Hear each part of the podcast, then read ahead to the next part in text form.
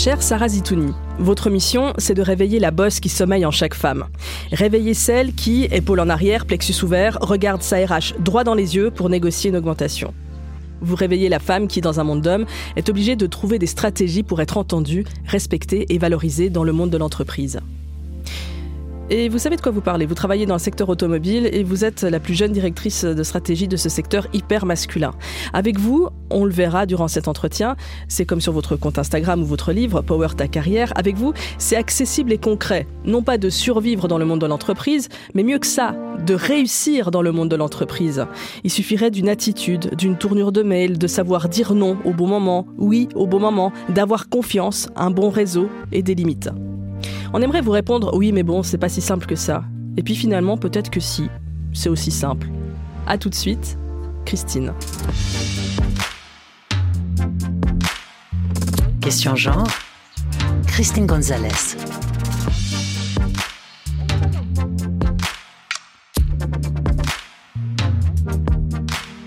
Bonsoir Sarah Zitouni. Bonsoir Christine. Power ta carrière, comment réussir ta vie pro sans y laisser ta peau? C'est publié aux éditions Hugo Images. L'idée d'y laisser sa peau, ça peut sembler un peu euh, brutal, un peu violent, un peu exagéré même, mais on peut vraiment y laisser sa peau. Le point de rupture, c'est quelque chose d'extrêmement répandu. Absolument.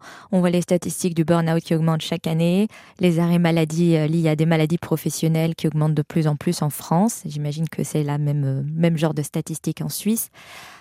Pour parler de mon cas personnel, hein, moi je pars de très loin, entre guillemets, puisque à 21 ans, dans mon tout premier boulot, je fais un burn-out où en fait je m'évanouis devant ma tasse de thé le matin en essayant d'aller au travail. Donc oui, je pense qu'on peut vraiment y laisser sa peau euh, sur le chemin de la réussite. Le monde de l'entreprise, pour vous, c'est comme une cour d'école. Ce sont les plus sur d'eux, les plus populaires qui s'en sortent le mieux. C'est une très bonne image que vous utilisez. En fait, ah, c'est la vôtre. Hein. Souvent, hein. des gens se plaignent. c'est la vôtre, la cour d'école. Ouais. Mais j'entends beaucoup les gens se plaindre de dire euh, c'est pas le lycée ici, on devrait avoir progressé, avoir dépassé cette étape-là. Non, non, si, si, c'est absolument le lycée. En fait, c'est encore le lycée. C'est encore la période où euh, ceux qui parlent le plus fort ont raison. C'est encore un, un, lieu où euh, euh les garçons prennent plus de place que les filles, les hommes prennent plus de place que les femmes c'est aussi un endroit où euh, qui on connaît et euh, avec qui on relationne est plus important que ce qu'on est capable de faire. Le, c'est vraiment le lycée. Ouais, et c'est pas les meilleurs à l'école qui sont les plus populaires comme dans le monde de l'entreprise. Pas, pas forcément. Et c'est un peu l'écueil euh, le premier écueil le plus important que je vois pour la plupart des personnes qui laissent leur peau au travail, hein, c'est cette idée qu'en fait, si je travaille euh, sagement, que je dis rien, le prof va forcément le remarquer et me mettre des bonnes notes.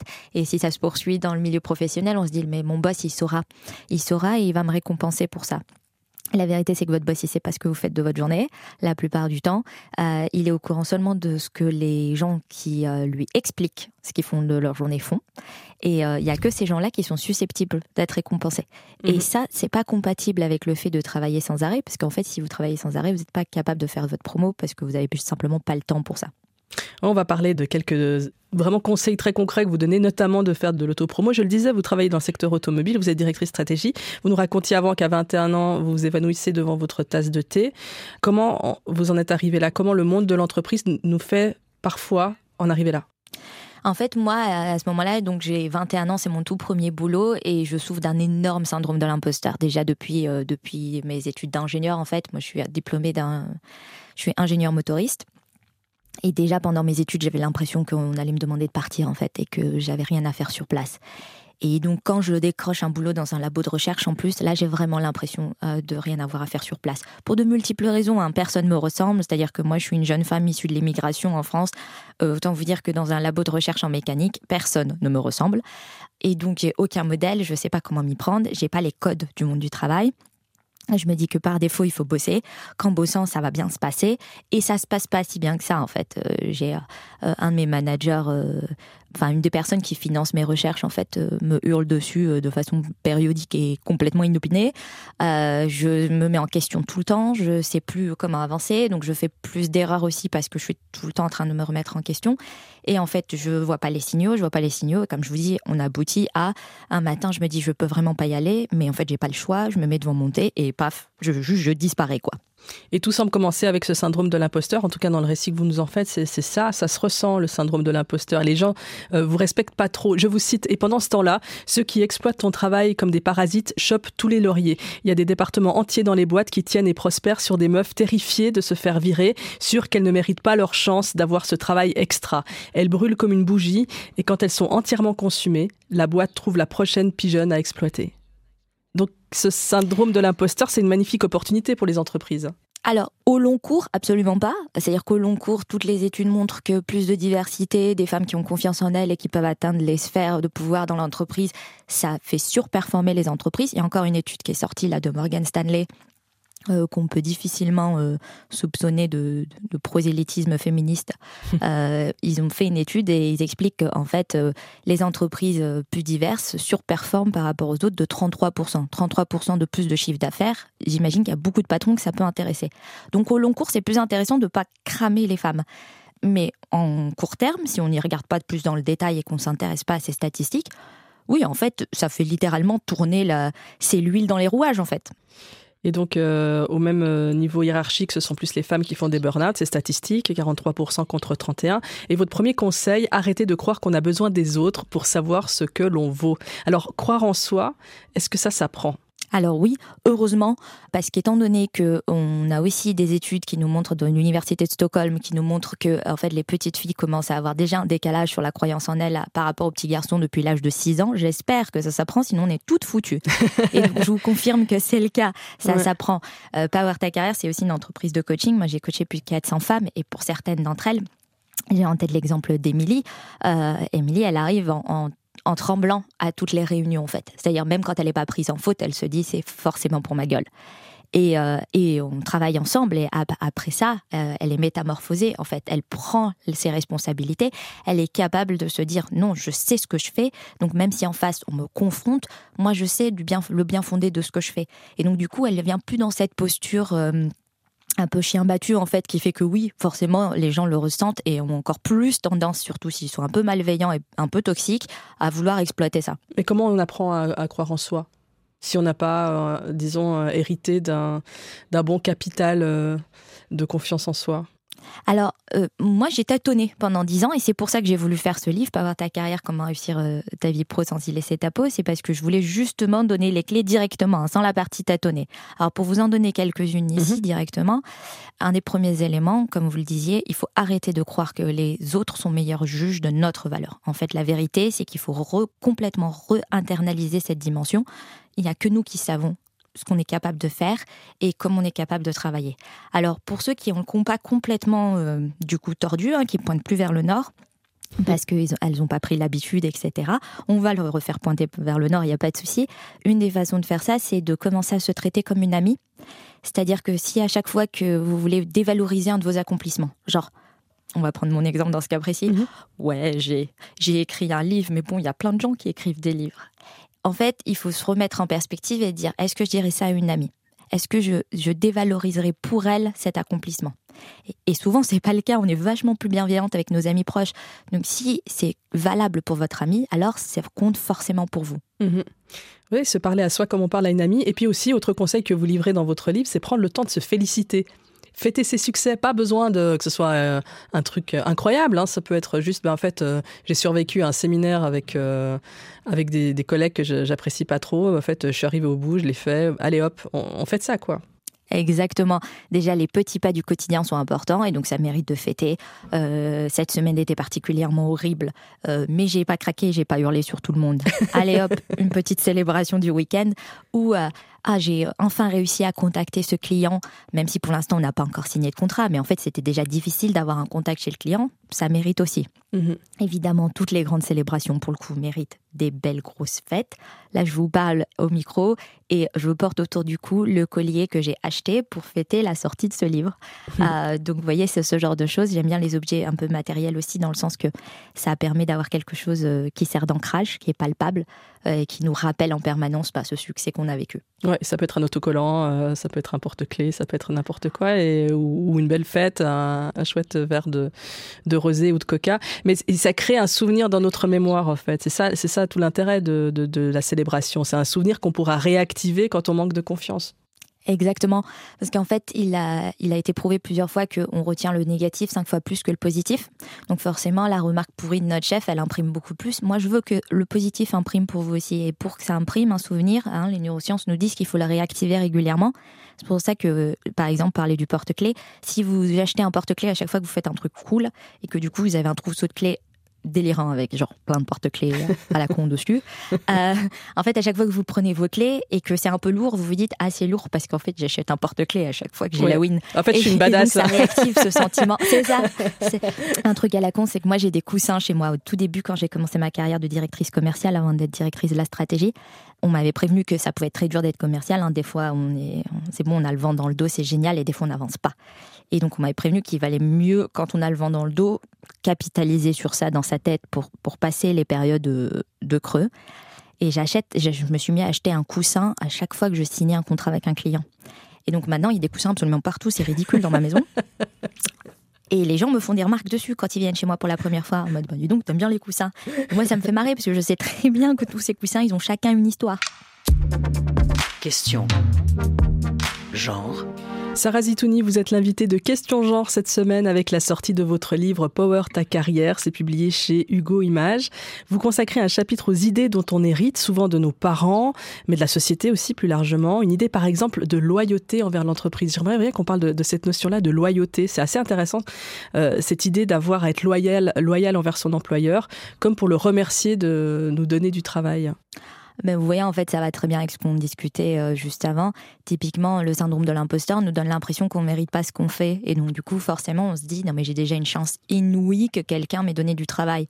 Comme en plus, il y a un discours ambiant euh, depuis, euh, ben, pour la plupart d'entre nous, depuis qu'on est en âge de comprendre les news sur le chômage, c'est très grave, etc on a toujours l'impression de, d'avoir une chance inouïe déjà d'être là et donc de devoir tout accepter, tout tolérer. Et en plus, je trouve avec les femmes, il y a un peu une espèce de notion dans le fond de la virginité entreprise, c'est-à-dire il faut pas avoir eu trop d'entreprises dans sa vie comme il faudrait pas avoir eu trop de compagnons. Et du coup, ça bloque dans une entreprise en mode ah mais je vais quand même pas changer alors que j'ai déjà changé il y a trois ans. Ouais, ça se fait pas. On va penser que je suis pas fiable. Alors qu'en fait, ça se vérifie pas du tout. Les RH ne sont pas du tout euh, arrêtés par le fait que vous changez d'entreprise euh, tous les trois ans. Ils ont plutôt l'impression qu'ils vont hériter euh, gratos de la formation que les prédécesseurs vous ont donnée. Donc tant mieux pour eux.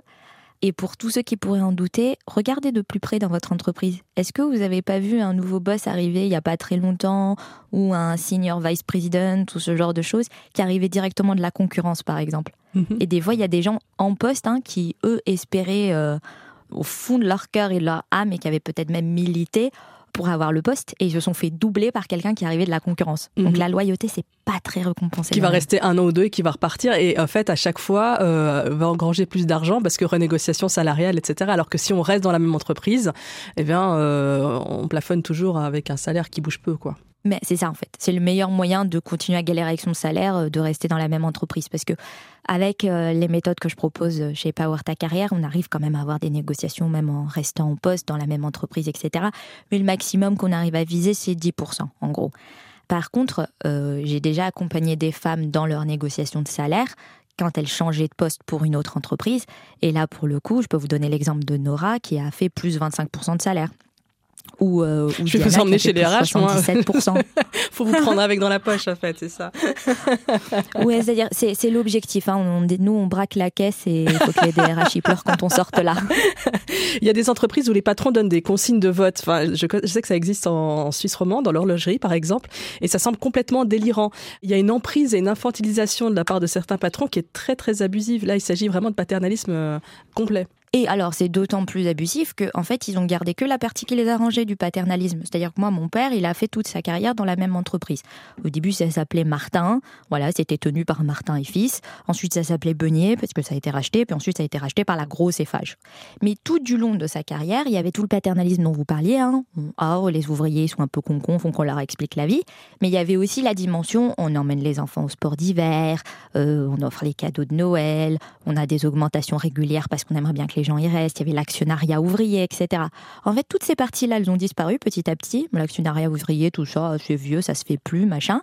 On a une vision plus court-termiste de l'entreprise, de résultats quarter par quarter, etc. Mais par contre, ils se sont pas forcément entièrement départis du côté on infantilise les employés et les ouvriers. Mhm. Avec l'idée aussi qu'on est une famille, on est une grande famille. D'ailleurs, on fait un, souper de boîte à Noël comme un repas de famille. On ritualise. Alors, on est une famille, surtout dans le milieu des startups, euh, égale, tu verras jamais la tienne. Hein. Il faut qu'on soit très transparent là-dessus. Oui, Parce que personne ne se sent obligé dans une famille de préciser qu'on est une famille. Donc le fait que c'est dit, ça présuppose que c'est pas vrai. En plus, je sais pas pour vous, Christine, mais moi, papa, il me paye pas pour que je vienne le voir. Euh, donc vraiment, on est une famille, c'est tu verras pas ta vraie famille. tu vas passer ta vie ici. Le monde de l'entreprise a changé ces 20 dernières années, les règles ne sont plus les mêmes. Vous dites ceci, fini les gens qu'on gardait 20 ans dans la même boîte, fini la loyauté euh, pour tes bons services. Il y a, un mythe auquel aussi vous, vous souhaitez mettre fin, c'est celui de la méritocratie. C'est-à-dire que si on travaille beaucoup et bien, ça finira par payer. Je vous cite, si la méritocratie fonctionnait vraiment, tu crois qu'on aurait des PDG de boîtes qui sont les gosses gâtés et incompétents du fondateur de la boîte? C'est quoi leur mérite à eux, à parvenir des bourses de leur papa? Tu l'expliques comment la promotion de ton boss naze si on était vraiment dans un monde méritocratique? Et l'élection de Donald Trump c'est au talent que Léa Seydoux, Brooklyn Beckham et Lou Doyon sont devenus des stars de cinéma et du mannequinat? Vous y allez fort, hein. mais c'est clair. Bah, c'est surtout la vérité. Je sais qu'il y a un espèce de discours ambiant, pour reprendre l'exemple précis de Victoria Beckham, euh, il y a un discours ambiant en ce moment sur euh, je me suis fait de rien et je suis partie de rien. Alors déjà, c'est pas vrai, c'est vrai pour personne en fait. Même moi qui viens d'un milieu immigré, pauvre, mon père était ouvrier, ma mère était ouvrière, et qui suis devenue directrice de la stratégie, je me suis pas fait de rien. Il y a forcément eu des gens qui m'ont tendu la main à un certain moment, euh, j'ai saisi des opportunités, etc. Mais il a fallu aussi qu'elles se présentent. Mais en plus de ça, quand ça vient de gens qui littéralement ont grandi dans l'argent avec le réseau et qui ensuite essayent de se réapproprier en gros cette histoire de rags to riches, quoi. J'étais personne, je suis devenu quelqu'un. C'est particulièrement indécent. Et on, le, on, voit un, peu un retour de, ce message. Donc c'est pour ça, moi, j'ai pas envie de mâcher mes mots et de dire franchement, la méritocratie, c'est une idée qu'on a créée pour, pour justement que les gens se tiennent un peu tranquilles et pensent que, OK, il suffira de bosser pour que ça fonctionne. Et en fait, ils alimentent la carrière de ceux qui savent que c'est pas vrai. L'idée de loyauté, en fait, euh, qui tient beaucoup d'employés dans le monde de l'entreprise, c'est aussi bah, le fait euh, de ne pas savoir dire non, d'accepter, parce qu'on se sent loyal vis-à-vis de son employeur, donc on accepte des choses qu'on n'aurait pas forcément à faire. Et euh, votre livre booste les lecteurs et lectrices à cet endroit-là, c'est d'apprendre à dire non. et dites-nous quels sont les bénéfices à dire non. En fait, si vous êtes capable de dire non, ça veut dire que vous êtes capable d'un choix. Donc ça montre que vous avez une posture adulte, responsable, euh, où vous êtes du coup à même à prendre des décisions. En vrai, si un jour vous visez des postes à responsabilité, c'est une compétence qui va être indispensable. Et donc montrer que vous savez le faire avec votre boss, ça montre que vous saurez le faire dans d'autres conditions. Moi, ça m'a paru toujours très fascinant aussi. Les, commerciales hyper talentueuses, il y en a eu plusieurs hein, chez Power Ta Carrière, qui... Euh, euh, sont très doués dans la gestion des clients, mais en fait sont pas capables de dire non à titre personnel. Et malheureusement, ça reflète négativement sur leur carrière parce que leur boss se dit toujours, hmm, vu comment elle se fait marcher dessus ici, hmm, ça va pas être top avec les clients. Alors qu'en fait, c'est pas du tout corrélé. Mhm. Mais ne donnez pas euh, cette impression, ce serait vraiment trop dommage. Ça a l'air simple quand on vous écoute. Mais dire non à son boss euh, quand il vous dit bon, s'il te plaît, est-ce que tu peux faire ça? Je sais que c'est pas vraiment euh, dans tes charges, mais peut-être si, tu pourrais me rendre service, ce serait cool et tout ça. Enfin, c'est difficile de dire bah non. Comment dire non? Vous avez tout à fait raison et je veux pas que les gens qui nous écoutent aient l'impression que je dise eh ben en fait il suffisait de c'est pas ça hein, comme je vous ai dit moi ça m'a pris dix ans d'arriver là et j'aimerais que ça aille beaucoup plus vite pour les autres. D'où l'intérêt du livre donc non, c'est pas simple du tout. En fait, c'est simple de l'énoncer et c'est du bon sens de le comprendre. Mais par contre, ça n'est pas simple à faire, j'en ai bien conscience. Euh, surtout dans une société où on nous explique que les femmes doivent être dans le care, qu'il faut en fait faire plaisir, euh, hein. être toujours là, oui, soutenir les autres en fait, être là en support et qu'en fait on, internalise ça depuis très très jeune forcément, c'est complètement à l'encontre de tout ce qu'on nous a dit, cette idée de dire quoi, je, je, peux décider et je peux dire non, et les autres en face ne vont pas se fâcher et s'ils se fâchent, c'est pas grave. Donc oui, déjà le premier truc qu'on peut déminer, c'est dire l'essentiel du temps quand vous allez dire non, il y aura pas conflit. Parce qu'en fait, les gens vous font des requêtes, euh, c'est pas systématiquement des ordres. Hein. Si on vous pouvez pas dire non, c'est que c'est un ordre, donc c'est complètement autre chose. Mais la plupart du temps, c'est des requêtes et, donc vous pouvez y répondre par oui ou par non. Et on se rend compte quand on commence à dire ces premiers noms que ça vire pas au conflit ou à la guerre systématiquement. Donc on peut déjà déminer ça. L'autre aspect aussi, c'est ce que je voulais montrer dans le livre aussi, c'est que typiquement, on peut soit s'écraser, soit être complètement à l'autre côté du spectre. Hein. Vous avez tous des collègues comme ça, là, les insupportables, impolis, euh, les gens qui, en fait, qui vous disent oui, moi je suis comme ça, je parle comme ça. Non, ça c'est mal poli, donc on va essayer d'éviter d'être euh, bourrin, mal poli, etc. Mais par contre, on peut très bien être assertive. Assertive, ça veut dire exprimer une idée fermement, tout en comprenant qu'on est dans un dialogue avec l'autre. Euh, donc, un truc typique, ça serait de dire votre chef vous dit il faudrait que tu t'occupes du dossier Martinez demain. Et en fait, c'est humainement pas possible. La deadline marche pas. Vous avez déjà des trucs à faire. Vous avez déjà prévu de sortir plus tard ce soir. Et en même temps, bah, peut-être que vous avez des trucs perso à faire qui sont importants. Bah, en fait, on peut dire à son chef c'est matériellement pas possible de m'en occuper pour demain. Donc, je te propose trois alternatives. Hein. Si ça doit être absolument fait pour demain, alors il y a quelque chose que j'avais prévu de faire aujourd'hui qu'il faut qu'on retire de ma liste. Donc, tu vas m'aider à choisir les priorités. Deuxième alternative, tu peux confier ça à quelqu'un d'autre qui a du temps pour ça. Comme ça, tu sauras que c'est fait à satisfaction et à la deadline que tu veux. Troisième alternative, on repousse la deadline. Je peux m'en occuper à partir de mercredi prochain et ce sera prêt pour vendredi. En fait, c'est répondre non en soumettant d'autres alternatives. Oui, les, clés en général pour un non bien réussi qui passe bien et en même temps, nous, on n'a pas. Euh, mm. On s'est pas écrasé, puis l'autre en face, il s'est pas senti vexé. C'est, mm. vous pouvez proposer, alors, un non bref et ferme, c'est bien dans le sens plus on s'excuse, plus on s'accuse. Donc on essaye de, d'y aller mollo sur les désolés et la contrition. Ensuite, si on propose des alternatives, ça passe forcément toujours mieux. Je ne peux pas le faire, mais alternative X, Y, Z. Mhm. Là, je vous en ai proposé trois. Comme ça, l'autre en face, il a quand même le pouvoir de décisionnel. Ouais, c'est malin. Et ça fait plaisir ah, toujours d'avoir l'impression d'avoir un choix. Évidemment. À toutes les mères qui nous écoutent, vous le faites tous les jours avec vos enfants en fait. Hein, quand vous leur dites euh, Tu veux finir les brocolis ou tu veux finir les haricots verts? À la fin, il a mangé des légumes verts, votre enfant, vous en foutez. Le faux choix, ça marche. Ça, ça marche, on l'a vu en neurosciences. Question genre. Sarah Zitouni, dans votre livre Power ta carrière publié chez Hugo Images, vous écrivez ceci Je n'ai jamais encore vu un mec se porter volontaire pour organiser le pot de départ d'un collègue. Et pourtant, je travaille dans l'automobile et j'ai bossé avec moins de femmes qu'il y en a dans le casting d'un film de Jean-Claude Van Damme des années 90. ah bah ma passion pour Jean-Claude Van Damme, hein, je ne pouvais pas ne pas mettre une référence. Je me suis battue avec l'éditrice pour qu'elle reste celle-là dans le livre. C'est jamais valorisé dans le monde de l'entreprise d'être celle qui organise l'envoi de fleurs et une carte aux collègues à l'hôpital. On vous file pas une promotion pour ça. Et pourtant, c'est absolument indispensable. C'est le lien, euh, c'est l'humain, quoi. Et c'est pas valorisé. C'est ça. Il n'y a pas ça dans le, bilan qu'on fait à la fin d'année avec son boss. Merci d'avoir organisé tout ça. Bravo. D'ailleurs, ça mérite une petite prime, tiens. Oui, en fait, vous remarquez bien que du coup, c'est exactement la même chose que le soin qu'on apporte à la maison. C'est-à-dire, typiquement, on sait que l'essentiel des tâches domestiques, ou en tout cas une grande majorité des tâches domestiques, sont encore assurées par les femmes. C'est des tâches qui doivent être assurées, qui rend le bien-être de tout le monde à la maison euh, vraiment présent, hein, qui fait qu'on se sente bien, que ça se passe bien, que ça fait une famille, etc. Mais tout le monde s'en fout, on est d'accord, c'est transparent. Il y a une petite fée qui met les vêtements propres dans la, dans la penderie. Et bah, au travail, c'est pareil, il y a une petite fée qui organise les pots de départ, qui appelle les collègues qui sont en arrêt maladie pour savoir s'ils vont bien qui s'assure qu'on a envoyé, comme vous dites, les fleurs et la carte à la collègue qui a accouché et ce genre de choses. Sauf que du coup, c'est une petite fée, c'est pas vous. Donc ça compte pas à la fin de l'année. Par contre, si à la fin de l'année vous montrez que vous avez moins de résultats qu'un de vos collègues, on va se demander où est-ce que vous avez passé votre temps. À l'organisation d'un apéro after work. Et ça, c'est mal vu aussi. Et pourtant. Mais c'est euh, surtout que tout le monde s'en fout en fait, terriblement. Hein. Tout le monde était content d'y être, mais derrière ça fait zéro point. Mais il faut bien un peu d'humanité dans le monde du travail, non? Enfin, j'en reviens à cette, notion-là. Si, on se dit que c'est pas à moi de le faire, je suis d'accord avec vous, mais du coup, personne ne le fait. C'est quoi la solution?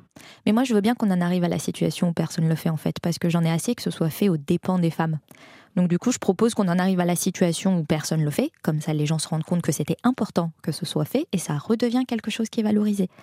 Euh, c'est un peu, euh, un peu cette idée de dire, euh, est-ce qu'un jour on ferait pas une vraie grève? Salariale de toutes les femmes et on se rendrait compte que les écarts sont plus du tout acceptables Le plan pour passer à l'action, c'est de passer à l'action. Quand on vous lit, c'est la conclusion qu'on en tire. Et là, typique, par exemple, euh, dans le cadre du, du, travail, ça commence par compter ses heures. Et vous voyez, c'est marrant parce qu'on me dit passer à l'action, et le premier truc que je vous dis de faire, c'est d'en faire moins. C'est-à-dire compter vos heures pour en faire moins. Parce que, typiquement, souvent, je discute donc avec, avec pas mal de femmes. Hein. Sur Instagram, j'ai une communauté de 144 000 abonnés, donc maintenant, il commence à y avoir du monde qui discute avec moi. Et on arrive à, ouais, je me sens épuisée, je sais même plus quoi penser, je sais même plus ce que je veux faire de ma vie, etc. Et donc je leur dis toujours, bah, dors, vraiment, premier réflexe, repose-toi, fais des nuits complètes, déconnecte, etc. Et les gens me disent, ouais, mais je suis pas, je suis pas si engagée que ça. Et, je lui dis, mais t'as compté tes heures? Ouais, non, pas vraiment. Bah, je, pense que ça déborde pas trop. Ok, ça déborde pas trop. Est-ce que tu as regardé tes mails euh, en dehors des heures de travail? Ouais, non, genre vite fait à la caisse du supermarché. D'accord Et pareil, quand tu cuisinais ton dîner le soir, tu as répondu à des mails le dimanche. Oui, donc en fait, si, tu es quand même engagé. Si on compte toutes les heures, tu fais très largement au-delà du, 40 heures que tu es censé faire. Donc le reste, c'est du bénévolat pour ton patron.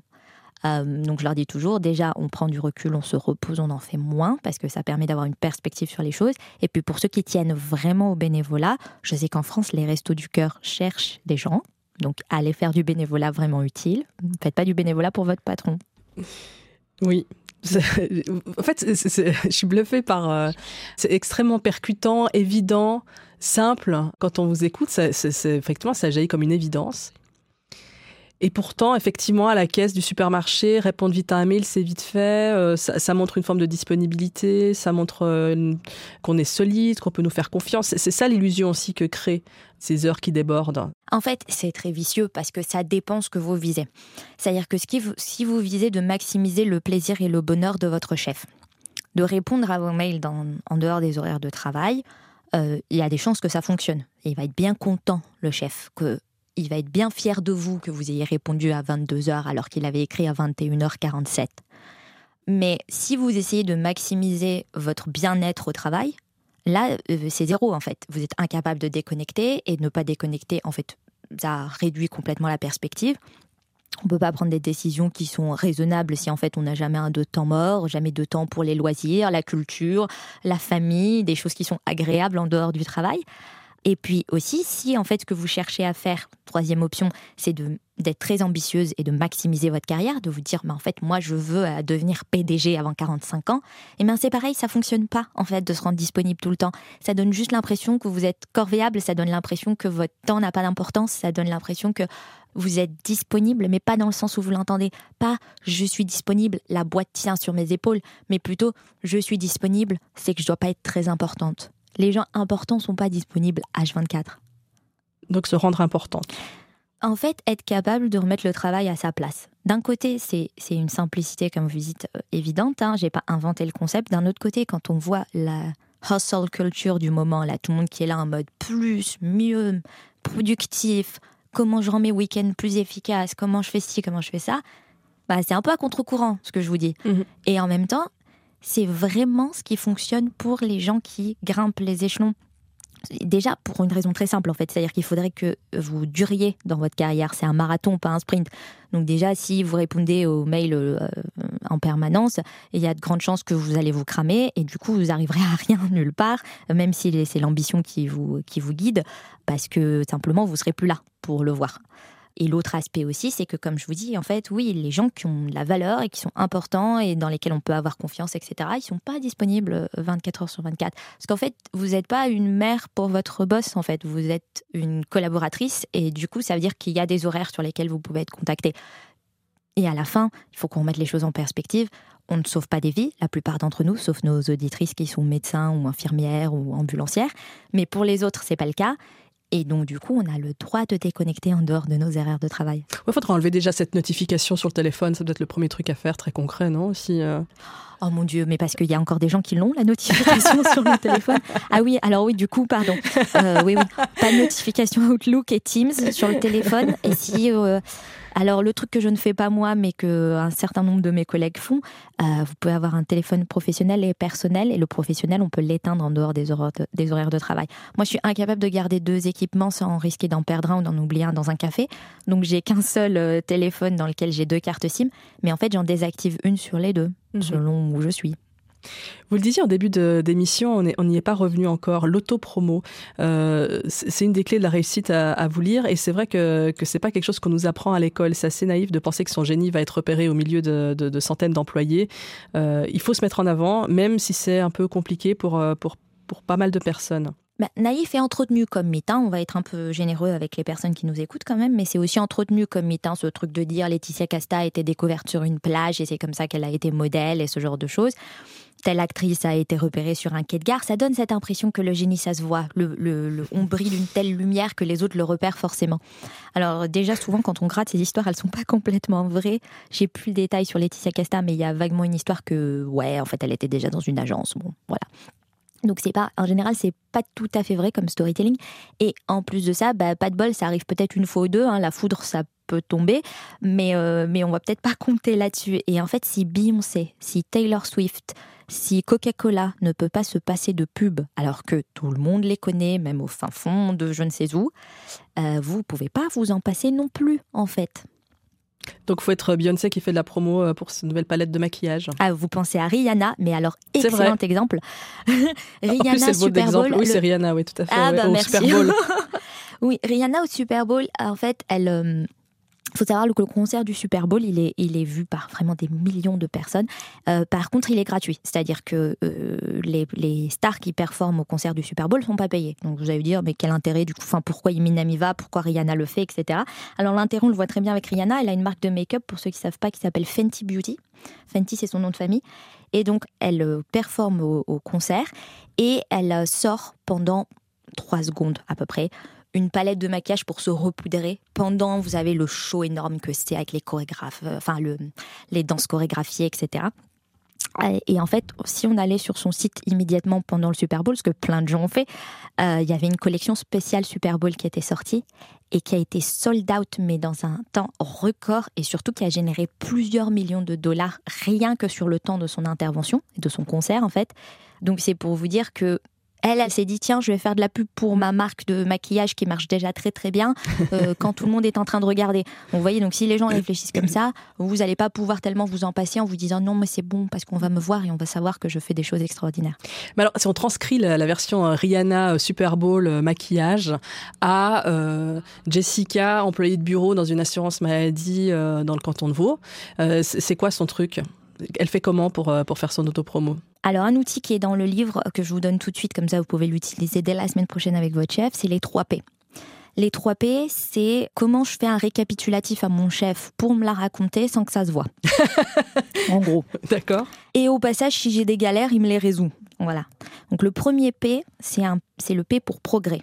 C'est genre sur quoi j'ai avancé dans ces derniers, euh, depuis la dernière fois qu'on s'est parlé avec le chef. Donc si par exemple vous faites ça une fois par mois, par mail, bah, depuis la dernière fois que vous avez envoyé le mail, sur quoi vous avez avancé. Donc euh, bah, par exemple, j'ai euh, amélioré la procédure dans laquelle on traite les arrêts maladie inexpliqués, j'ai aussi répondu à 15 dossiers, j'ai fait ci, etc. Ensuite, le deuxième P, c'est le P de problème il y a peut-être des trucs qui vous bloquent pour faire votre boulot et c'est en partie la responsabilité de votre manager de déblayer le terrain normalement. Donc vous pouvez dire j'ai toujours pas de réponse de, de cet autre comté euh, sur tel dossier, ça fait trois fois que je relance mais sans succès. Peut-être votre chef il connaît quelqu'un là-bas, il va téléphoner. Et le dernier P, c'est le P de plan. En fait, sur les prochaines semaines, du coup, jusqu'à la prochaine période, j'ai prévu de faire ça, de prioriser ça et de prioriser ça. Et ce P de plan, il est particulièrement intéressant parce que vous êtes déjà en train d'annoncer vos futurs succès. Votre chef, il sait où vous allez. Maintenant, il sait ce que vous faites. Il sait ce que vous avez déjà réussi. Et en plus, s'il n'est pas d'accord avec vos priorités, il a l'occasion de vous le dire là, à ce moment-là. Et en même temps, vous avez aussi déjà listé ce que vous ferez, donc ce que vous ferez pas. Et vous voyez, on a déjà aussi un peu joué sur comment dire non, parce que peut-être que dans mhm. les plans, il y a des trucs qu'on n'a pas mis. Donc ça, vous voyez, les 3 P, ça peut être une bonne façon là de se faire sa pub sans avoir l'air de faire ça. se la raconter, quoi.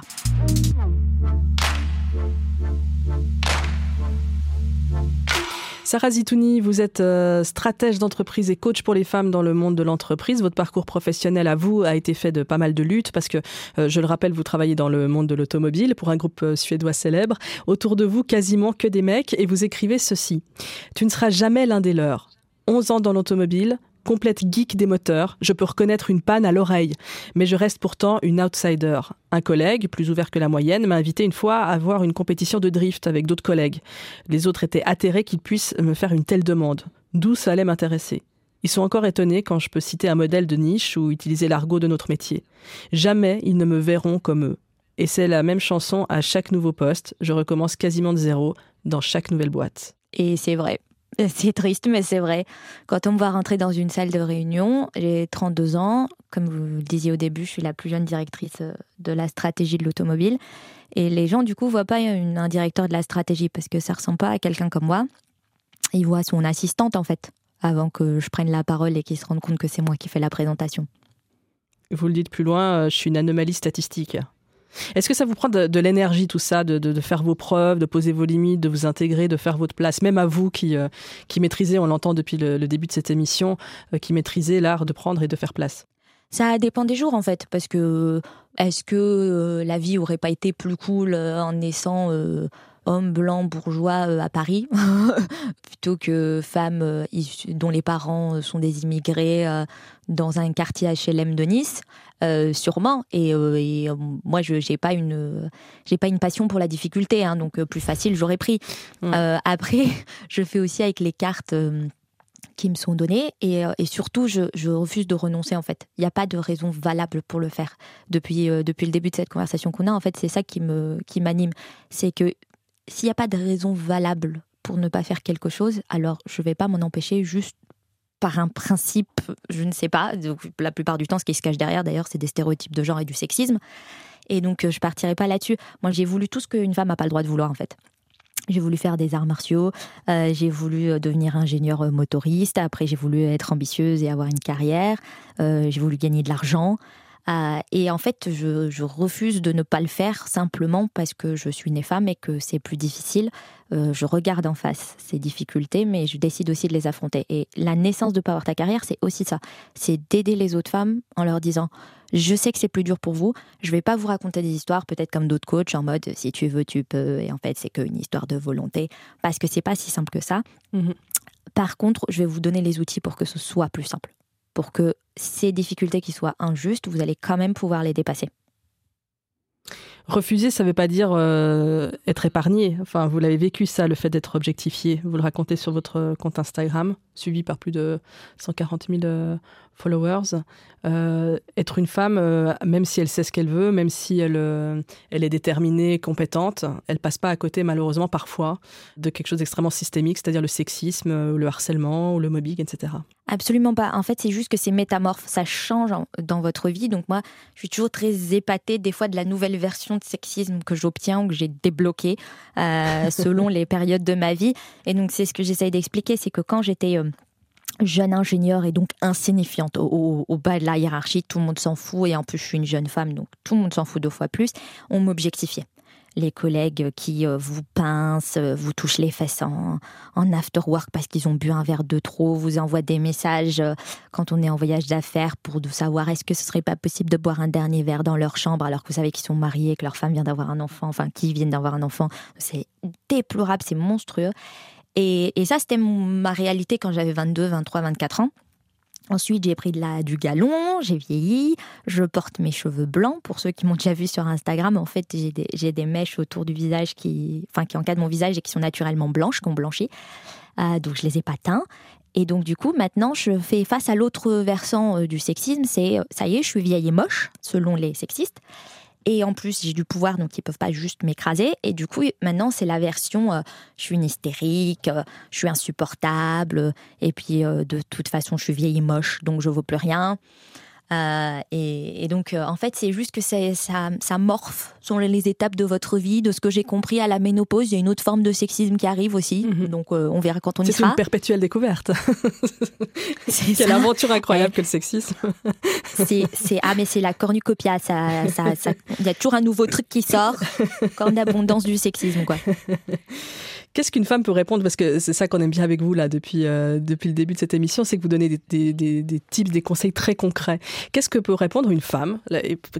On nous écoute, certainement, ça, arrive, là, il y a quelqu'un qui nous entend et qui, qui dit, ah, voilà, moi ça m'arrive. Euh, un collègue qui lui dit, t'es super belle aujourd'hui, oh pardon, j'espère pas t'offenser, on ne sait plus trop parler aux femmes euh, aujourd'hui, mais enfin je te trouve super jolie, enfin, euh, le prends pas mal, hein, c'est un compliment. Qu'est-ce qu'on répond à ça? Moi, moi, je suis assez adepte de la fermeté là-dessus parce que, en fait, euh, souvent, les, gens qui se comportent comme ça, ils vont pas être vos alliés et surtout, ça va pas s'arranger avec le temps, malheureusement. Alors, ce que je, qu'on peut débunker, déminer tout de suite, c'est que si vous n'avez pas su quoi dire sur le moment, c'est pas grave, hein, parce que c'est pas un concours de punchline.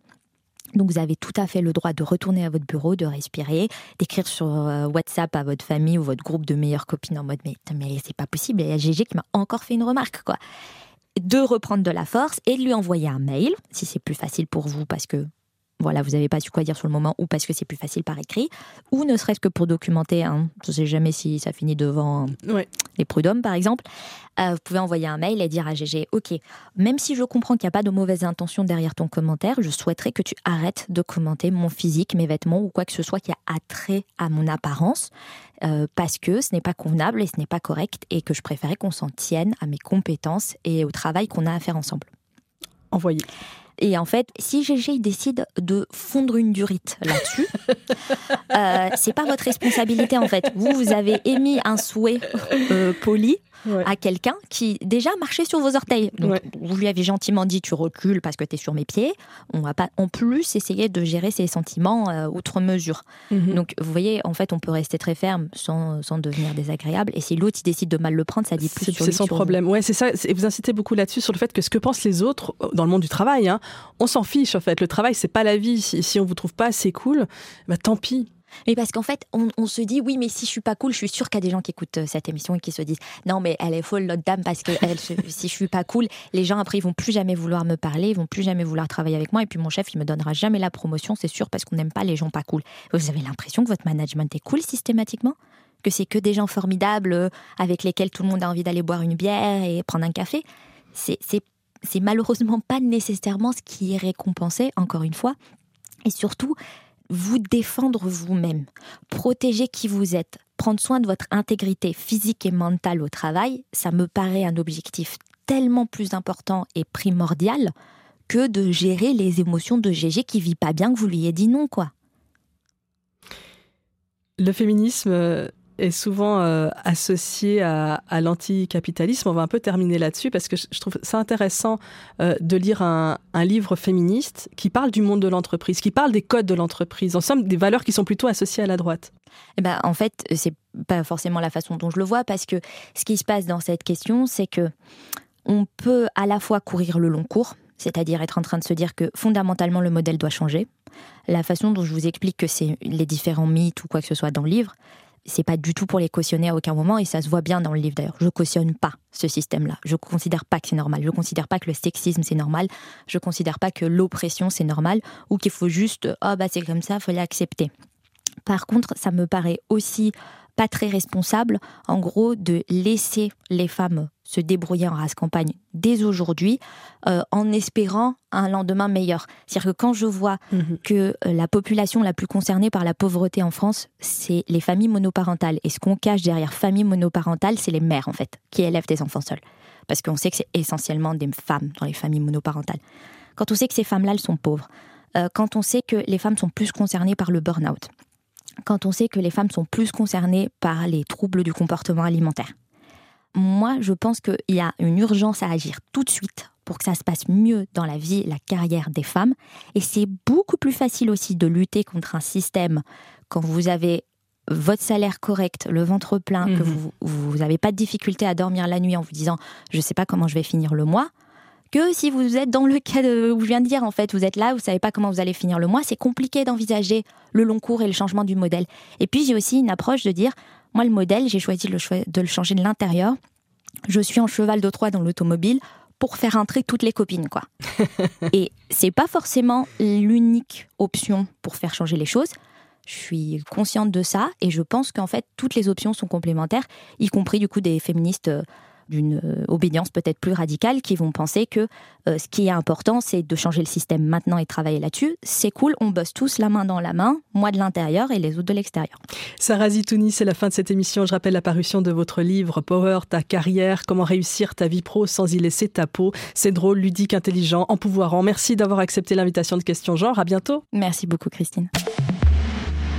Merci à Muriel Yost, attachée de production, Jérôme Nussbaum à la réalisation, Alexandre Lemierre pour le duplex parisien et Louise-Anne Thévaux à la documentation. Dans le prochain épisode, on parlera d'humour queer et féministe avec une sacrée brochette d'humoristes, Tani, Mao, Lou Trottignon et Aude Bourrier. D'ici là, si cette émission vous plaît, notez, commentez, diffusez sur les réseaux, mettez des étoiles, ça nous aidera beaucoup. Merci mille fois et je vous embrasse.